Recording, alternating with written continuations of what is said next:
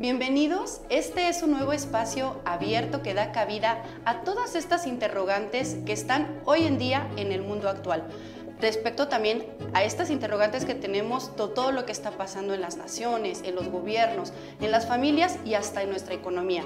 Y para poder resolver y tener más amplio este panorama, tenemos el privilegio de contar en exclusiva hoy en este programa de grandes interrogantes al doctor Armando Alducin. Bienvenido, doctor. Muchas gracias, Beris. Para mí es un gusto y un honor compartir estas respuestas a estas interrogantes tan importantes que el mundo está atravesando. Así es, y para tener este estreno de nuestra primera pregunta en este programa, doctor, me gustaría que nos dijera si aparece Rusia en los últimos tiempos en estas profecías. Ah, qué buena pregunta. Bueno, pues realmente Rusia sí aparece en las profecías de los últimos tiempos. Pero aquí hay que considerar muy importante que la Biblia, muchas naciones no aparecen en la Biblia con el nombre que tiene ahorita. Por ejemplo, Irán en 1935 se le cambió el nombre, era Persia, se le cambió el nombre a Irán. Entonces en la Biblia no aparece con el nombre de Irán, aparece con el nombre de Persia. Rusia eh, aparece con en la región geográfica que se determina como los magogitas o como la región geográfica de Magog, que cubre todo lo que es la Euroasia y todo lo que está junto del mar Báltico hacia el mar Negro, y es todas las repúblicas que antiguamente pertenecieron a la Unión Soviética, que son eh, Kazajistán, Kirguistán, Uzbekistán, Afganistán, etcétera, etcétera. Toda esa región geográfica es lo que es actualmente la región que es Rusia. Entonces en Ezequiel capítulo 38 en la Biblia, encontramos precisamente a un hombre llamado Gog, que es el nombre para un líder, o podría ser un zar o un jefe, un comandante, etcétera, etcétera, pero es un líder a quien el Espíritu Santo lo coloca como el director o el jefe de una coalición, de lo cual vamos a hablar más adelante, de naciones que van a invadir en el futuro a Jerusalén. Entonces Gog se le llama Gog y Magog, porque es el director, el líder, el comandante en jefe de todos los magogitas. Y todos los magogitas que están relacionados actualmente alrededor del sur de Rusia, incluyendo tal vez Ucrania, porque Ucrania de alguna manera tiene que pertenecer a Rusia, siempre ha sido Ucrania de los rusos, va a desarrollarse este, esta invasión con una velocidad impresionante. Así que Rusia sí aparece en la Biblia y aparece como eh, la nación que va a dirigir a todas estas naciones demás, que van a ser musulmanas, por cierto, en contra de Israel. Muy interesante todo esto. Y doctor, ¿qué naciones se unirán a Rusia? Muy bien, de acuerdo a una profecía que encontramos en el libro de Ezequiel, capítulo 38, que por cierto fue dada hace aproximadamente 2700 años. Entonces, esta alianza que en la primera pregunta ya eh, contestamos, va a ser dirigida por Rusia y la mayor parte de las naciones van a ser musulmanas. Pero en el versículo 5, 6 y 7, claramente en Ezequiel 38 nos describe la Biblia las naciones que formarán esta alianza en contra de esta futura invasión. Tenemos en primer lugar a Persia, que ya mencionamos que en 1935 se le cambia el nombre a la República de Irán y en 1979 a la República Islámica de Irán. Luego tenemos a Qus y que descienden de Génesis capítulo 10 de uno de los descendientes de los hijos de Noé, que fue Cus. Y aquí podemos ubicar a Qus y con todos los que formaron el continente africano. Así que aquí podemos encontrar a Sudán, a Etiopía y a Libia. Entonces vamos nombrándolas Irán que es, eh, Irán, que es Persia, Sudán, Etiopía y Libia, que son Cus y luego tenemos en el versículo 6 a Gomer. Gomer y todas sus tropas, junto con Togarma, que pertenecen a Turquía. Entonces tenemos a Rusia, a Irán, a Turquía y a las naciones del norte de África. Esto es impresionante porque en los últimos años esta coalición de naciones no se había formado esta unión de estas naciones tiene no más de 10 o 15 años que comenzaron a adherirse a Rusia porque las naciones musulmanas están buscando estar bajo un paraguas. Así que es muy posible que esta invasión tenga lugar en los próximos meses o en un futuro muy cercano, tal vez más rápido de lo que nos podamos imaginar. Así es, pues todo esto está más rápido que lo que nos esperábamos, ¿verdad, doctor? Y lo que quiero mencionar aquí también, este, antes, Beri, es que es interesante que por qué no se menciona Estados Unidos en las profecías de los últimos tiempos. Porque Estados Unidos está condenado ahora sí, bíblicamente, a desaparecer como imperio. Aproximadamente desde el 1945, después de la Segunda Guerra Mundial, Estados Unidos tomó la supremacía política, económica y militar del mundo y casi todas las naciones siguieron el modelo norteamericano del capitalismo y de la democracia. Pero nos encontramos ya en el siglo XXI, donde eh, Rusia comienza otra vez a resurgir. El presidente Vladimir Putin quiere volver a restaurar las antiguas naciones que cayeron en 1991 con el comunismo y volver a resucitar otra vez la Unión Soviética. Pero aquí en esta invasión de, esta, de este capítulo tan importante y tan detallado, tenemos un versículo en el capítulo 38, versículo 13 del mismo libro de Ezequiel que dice lo siguiente, Sabá y Dedán y los mercaderes de Tarsis y todos sus príncipes le dirán, ¿has venido a arrebatar despojos? Has reunido tu multitud para tomar botín, quitar plata y oro para tomar ganado y posesiones para tomar grandes despojos. O sea, cuando esta invasión tome lugar, la Biblia nos muestra que las únicas naciones que van a protestar van a ser Sabá y Dadán, que pertenecen actualmente a Arabia Saudita, a Yemen y algunas otras naciones, tal vez Kuwait, que pertenecen a la península arábica. Y cuando dice la Biblia, y los príncipes de Tarsis o los mercaderes de Tarsis, están mencionando a las naciones que fueron o que descendieron. Tarsis es Inglaterra. Entonces, Inglaterra es la madre de Estados Unidos, de Canadá, de Australia y de Nueva Zelanda. Así que cuando la Biblia nos muestra que esta invasión tome lugar, los árabes y además eh, las naciones que pertenecían al habla inglesa o que fueron fundadas por Inglaterra, pues no van a tener ya el poder ni siquiera de impedir esta invasión. Así que esto nos da lugar que es importantísimo recordar que los Estados Unidos tienen sus días contados. Ok, pues esto, estas revelaciones a lo mejor muchos de ustedes no las sabían. Y también una de las preguntas que aparecen mucho es si definitivamente Rusia y China no juegan un papel directo en el gobierno del anticristo. Sin embargo, aquí la pregunta es si estos países van a tener algo que ver indirectamente a que se forme este gobierno del anticristo. Ah, esto es muy, muy interesante, muy buena pregunta. Y estamos viendo de qué forma hay una alianza muy poderosa, muy poderosa entre China, Rusia, Irán y Turquía. Estas cuatro naciones están uniéndose y por el otro lado tenemos a Estados Unidos e Inglaterra que es, ¿verdad?, de una forma inevitable, indubitable, su decadencia. Entonces, cuando mencionamos qué naciones van a formar parte antes de que Cristo venga, o las naciones del anticristo, sabemos que el anticristo va a gobernar cinco naciones que formaron parte del antiguo imperio romano y cinco naciones que formaron parte también del oriente del Imperio Romano.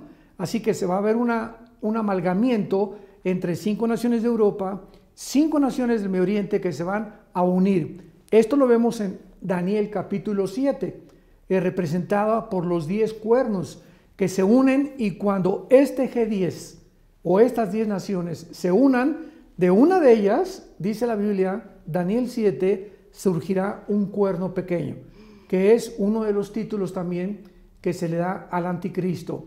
Entonces la pregunta que tú acabas de hacer es muy importante porque ¿qué va a pasar entonces actualmente si Rusia y China tienen la supremacía del liderazgo político y económico?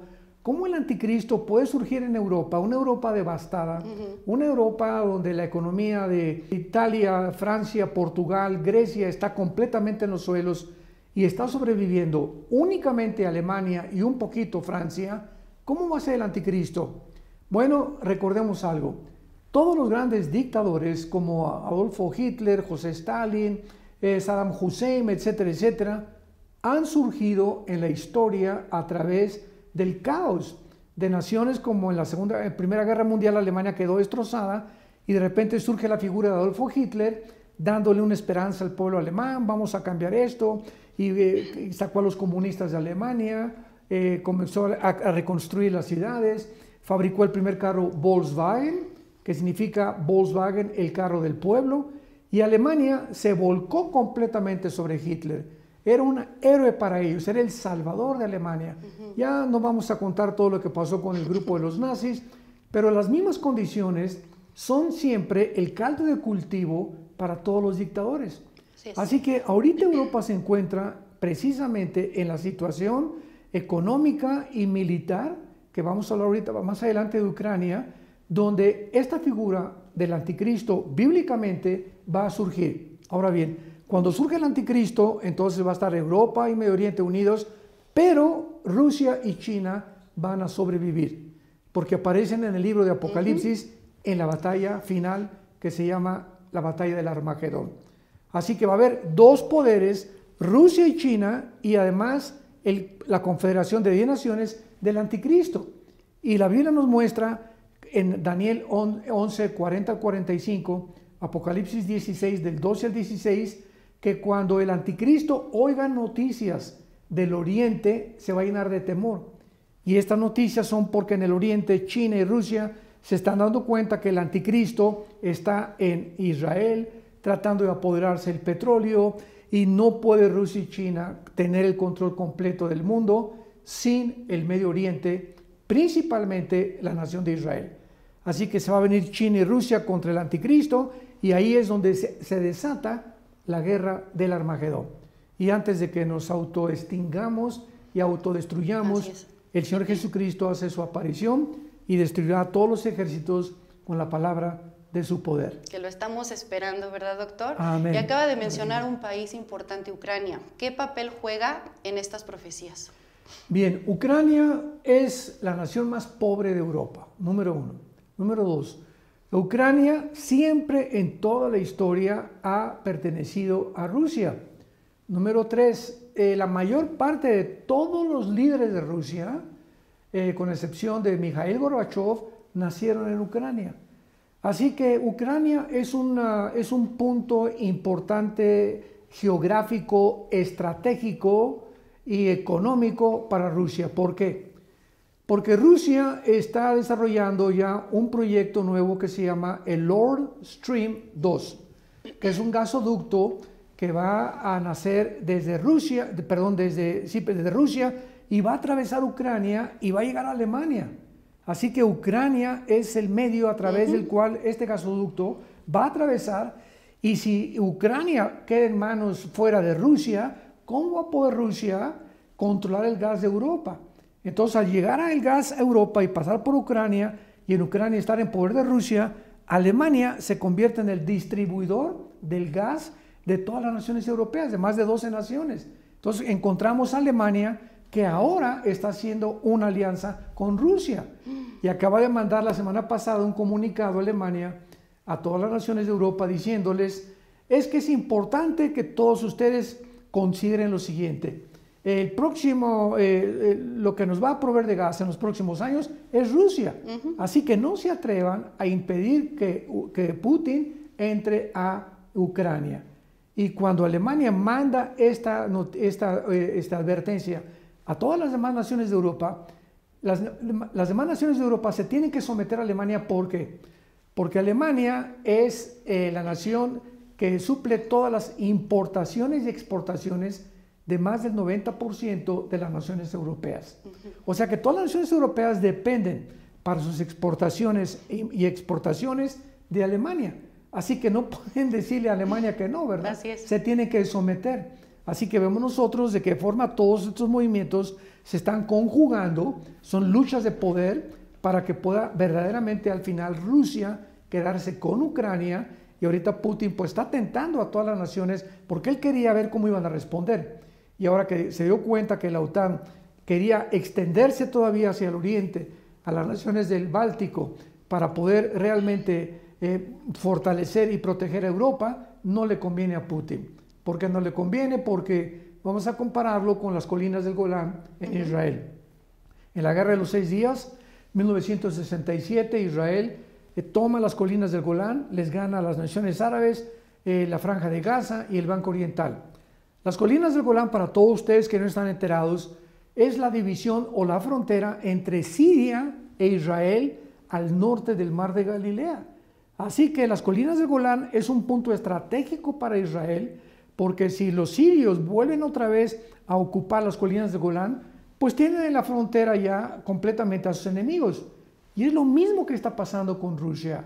Putin sabe que si eh, la OTAN o las naciones de Europa entran a apoderarse de Ucrania, va a tener Putin a todos sus enemigos en la frontera y entonces él no va a poder desarrollar los proyectos principalmente del gas para poder controlar a las naciones de Europa, porque finalmente es el propósito principal de Putin, controlar Europa. Así es. Ahora vemos aquí un patrón de conducta. Si quisiera que nos pudiera resolver este interrogante, doctor, si hay alguna similitud entre lo que hizo Hitler con estas, eh, estos países alemanes y ahora Putin con la frontera de Rusia.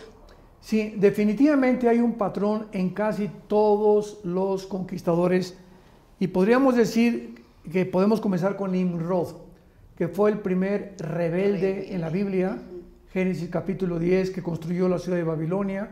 Y desde la Torre de Babel que Nimrod llevó a cabo este proyecto de unificar un solo gobierno y una sola religión en la Torre de Babel, este, este proyecto ha sido satánico. Entonces, ahora sí podemos abordar aquí, en este momento, que detrás de todo lo que se está llevando en el mundo hay eh, una profundidad, hay siempre hay eh, elementos oscuros que no podemos ver a, simple vista. Entonces aquí Satanás, él sabe si el anticristo va a hacer su aparición en los próximos meses, él tiene forzosamente que levantar a un solo hombre para que es más fácil gobernar el mundo bajo un solo gobierno. Entonces, desde Nimrod, todos los conquistadores, podemos nombrar a Carlomagno, Alejandro el Magno, Napoleón Bonaparte, este, y todos los grandes del siglo XX, Lenin que quería eh, esparcir y expandir el comunismo por toda Europa, eh, tenemos a José Stalin, San Hussein, Hitler, etcétera, etcétera. Ha sido el sueño de todos los gobernantes controlar. Detrás de todo se encuentra el poder controlar. Así que ahorita eh, Rusia y China quieren controlar y la amistad entre Rusia y China ahorita es como la amistad de la ramera en Apocalipsis 17 con el, con, el, anticristo, el poder religioso unido con el poder político, mientras uno y el otro sirvan. ¿Por qué Rusia y China se unen? Porque a los dos es un matrimonio tóxico, le podríamos llamar. Porque por un lado Rusia tiene el ejército más grande de 200 millones y por otro lado, el anticristo tiene, eh, perdón, eh, Putin tiene todo el poder nuclear del mundo. Su economía no es más grande que ni la de Estados Unidos ni la de Europa, pero tiene el poder nuclear, Putin, para poder mandar un misil hipersónico y acabar con Estados Unidos. Entonces, este matrimonio entre Rusia y entre China es beneficioso y de conveniencia. Podríamos llamar eso un matrimonio que se unió por conveniencia como hay muchos actualmente también, literal y físicamente. Así es, totalmente de acuerdo. Está sucediendo en muchos lados, efectivamente, y queríamos saber si China entonces va a formar parte de las profecías de los últimos tiempos en base a esto. Definitivamente. En el libro de Apocalipsis capítulo 9, precisamente en la sexta trompeta que uno de los ángeles toca, vemos que se le da la orden de ir al río Tigris a desatar a cuatro ángeles o cuatro principados satánicos que se encuentran ahí en el río Tigris. Esto nos habla que esta zona de la Mesopotamia antigua o actualmente del río Tigris, que es Siria, Irak, parte de Israel, se encuentra la maldad más grande que pueda haber.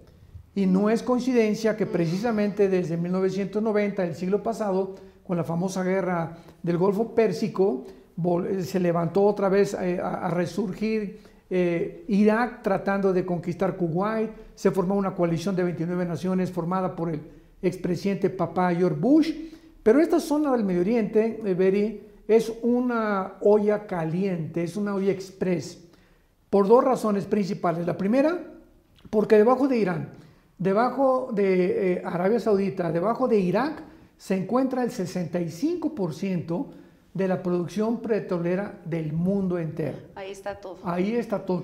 Entonces es lógico que es una manzana de la discordia. Entonces es lógico, ¿verdad?, que toda Rusia, China, eh, Estados Unidos tengan eh, eh, razón de estarse acercando al Medio Oriente y tratar de apoderarse del Medio Oriente. Todos lo quieren. E Israel es, el, el- es- ahora sí que es el centro de toda la discordia en el mundo entero. Y más ahora que se va a descubrir más petróleo en Israel. Y la segunda es espiritual, porque como acabamos de ver, ahí están estos ángeles.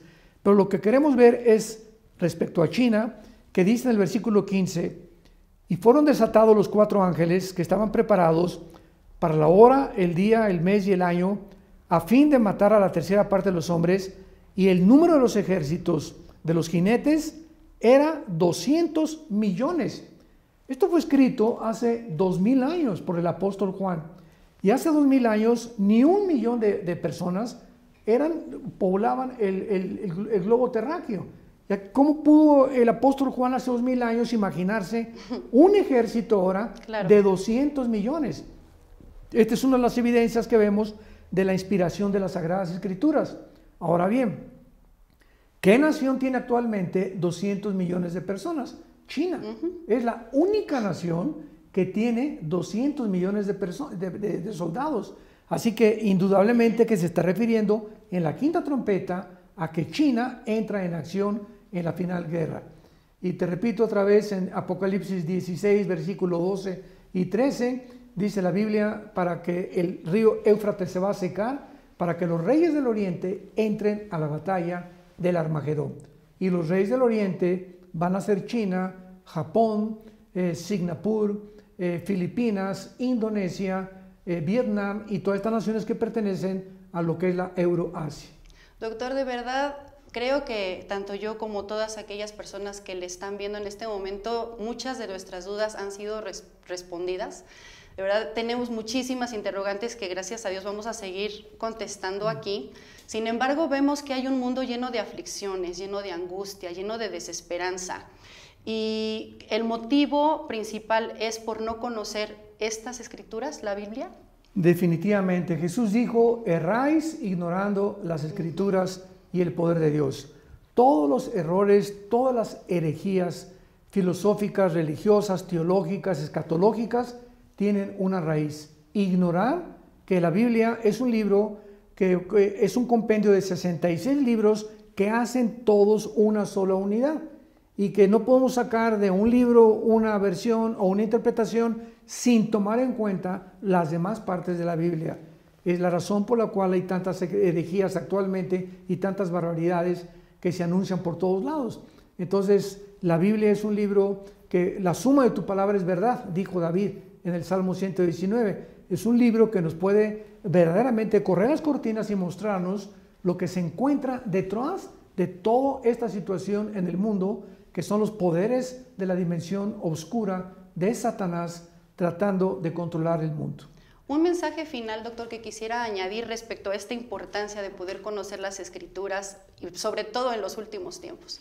Claro, eh, mi mensaje sería principalmente que no tengan miedo, no tengamos miedo de nada. La Biblia dice que Dios le dijo al profeta Isaías, no temas. Abraham le dijo, no temas, yo soy tu escudo y tu galardón. Y esta frase, no temas, corre por todos los 66 libros de la Biblia, dándonos a entender de que estamos nosotros en manos de un Dios que se le llama el Altísimo, el Todopoderoso. Y no tenemos por qué tener miedo de ninguna circunstancia, de ninguna persona, de ningún evento que pueda venir sobre el mundo, porque estamos como los pollitos bajo las alas de la gallina, cuidados y protegidos bajo Dios. El Salmo 91 dice, el que habita al abrigo del Altísimo morará bajo la sombra del Omnipotente. Y en el original hebreo dice así, el que vive cerca de Dios vivirá protegido por Dios. No tengamos miedo de nada y echemos las redes hoy más que nunca. Tratemos de ganar las almas, dar este mensaje glorioso del Evangelio de la gracia de Dios, que Cristo fue muerto, fue enterrado, fue crucificado y fue resucitado a los tres días, para que tú puedas tener la vida eterna y para que nosotros podamos comprender que Él venció la muerte y que nuestras vidas están seguras en sus manos. Increíble mensaje, doctor. De verdad, muchas gracias por todas estas preguntas que nos vienen a contestar. Y aquí podemos ver la importancia que existe entre no nada más conocer la Biblia, sino que la Biblia nos sea revelada por Dios mismo. Les, invitamos a seguir conociendo este programa Grandes Interrogantes aquí con el doctor Armando Alducin, pero que también nos sigan a través de nuestras redes sociales, YouTube, Facebook, Instagram y ahora nuestra nueva plataforma vidanueva.plus. Y recordamos que este Grandes Interrogantes es exclusivo de vidanueva.plus. No se lo pierdan para la próxima semana. Damos gracias a Dios porque Él es el que corre estas cortinas de nuestro entendimiento a través de grandes líderes como usted, doctor.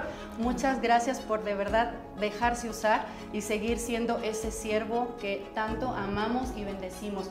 No se pierdan grandes interrogantes la próxima semana aquí en Vida Nueva.plus con el doctor Armando Alduz.